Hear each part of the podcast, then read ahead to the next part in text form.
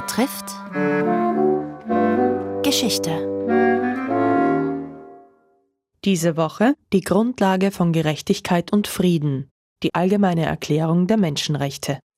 Teil 2 Zähe Verhandlungen. Es berichtet die Rechtswissenschaftlerin Angelika Nussberger. Die Verhandlungen zu der Erklärung haben sich schwierig gestaltet, wie man sich ja vorstellen kann. Eleanor Roosevelt, die Präsidentin der Kommission, war dominant bei der Ausarbeitung. Sie hat es wahrscheinlich auch überhaupt erst möglich gemacht, dass es zu einem Ergebnis geführt hat. Schwierig war insbesondere die Einbindung des sowjetischen Vertreters. Es war ja noch die Zeit, in der Stalin geherrscht hat und da war für den sowjetischen Vertreter wenig Spielraum, hier Festlegungen zu Menschenrechten zuzustimmen. Es hat dann auch gerade noch geklappt, bevor der Kalte Krieg im Prinzip so war, dass eine weitere Zusammenarbeit nicht möglich gewesen wäre. Man hat sich auf eine große Vielzahl von Vorlagen beziehen können. Es gab eine lange Geschichte der Menschenrechte, nicht nur in Europa. Die Vorarbeit war erst einmal alle Dokumente weltweit zu sammeln. Da gehört natürlich die Magna Carta dazu, die französische Allgemeine Erklärung der Menschenrechte dazu, die amerikanische Unabhängigkeitserklärung, die Grundrechte in der amerikanischen Verfassung, aber dann auch die weiteren Verfassungen, die vor allem im 19. Jahrhundert ausgearbeitet worden sind. Also man hat versucht, so umfassend wie möglich alles zu erfassen. Allerdings ist diese Schriftkultur und diese schriftliche Niederlegung von Grund- und Menschenrechten eher etwas, was für die westliche Welt prägend war. Man wollte aber auch die anderen Weltgegenden gleichberechtigt einbeziehen und deshalb hat man angestoßen, Philosophen zu befragen zu ihren Vorstellungen zu Grund- und Menschenrechten. So hat man beispielsweise auch Mahatma Gandhi einbezogen oder Chung Su Lo, einen chinesischen Philosophen. Bei den Verhandlungen selbst wurden dann sehr verschiedene Konzeptionen vertreten. Bei allem gab es intensive Auseinandersetzungen, aber vielleicht sind ein paar Punkte doch so kontrovers gewesen, dass es notwendig ist, sie hervorzuheben.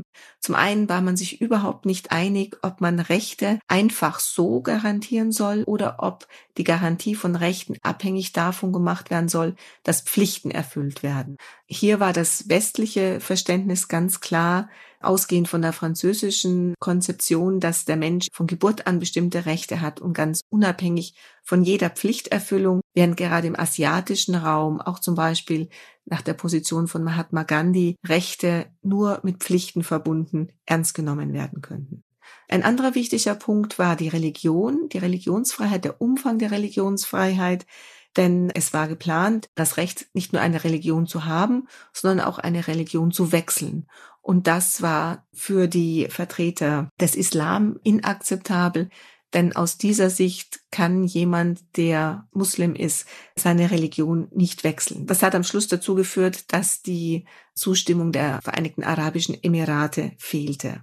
Ein weiterer großer Problempunkt war das Verhältnis von Mann und Frau. Es stand ja bereits in der UN-Charta die Gleichberechtigung von Mann und Frau aber darunter wurde sehr unterschiedliches verstanden. Darf man auf biologische Unterschiede Rücksicht nehmen? Darf man auf verschiedene Rollenverständnisse Rücksicht nehmen? Oder ist eine unterschiedliche Rolle von Mann und Frau sogar von Gott vorgegeben? Da gab es sehr viele unterschiedliche Konzeptionen und es war schwierig, eine Einigung herbeizuführen. Schwierig waren vor allem aber auch die Verhandlungen mit der Sowjetunion, die ein grundsätzlich anderes Grundrechtsverständnis hatte. Es ging aus ihrer Sicht nicht so sehr um politische Freiheitsrechte, sondern vielmehr um materielle Rechte wie das Recht auf Arbeit, das Recht auf Urlaub, das Recht auf Wohnraum. All diese Rechte würden eben nur im planwirtschaftlichen Kontext verwirklicht werden können. Hier hat man heftig gestritten, aber am Schluss doch bei allen Punkten einen Kompromiss gefunden. Wir brachten den zweiten Teil der Reihe Die Grundlage von Gerechtigkeit und Frieden 75 Jahre Allgemeine Erklärung der Menschenrechte. Erzählt von Angelika Nussberger, Rechtswissenschaftlerin und Direktorin der Akademie für europäischen Menschenrechtsschutz an der Universität Köln.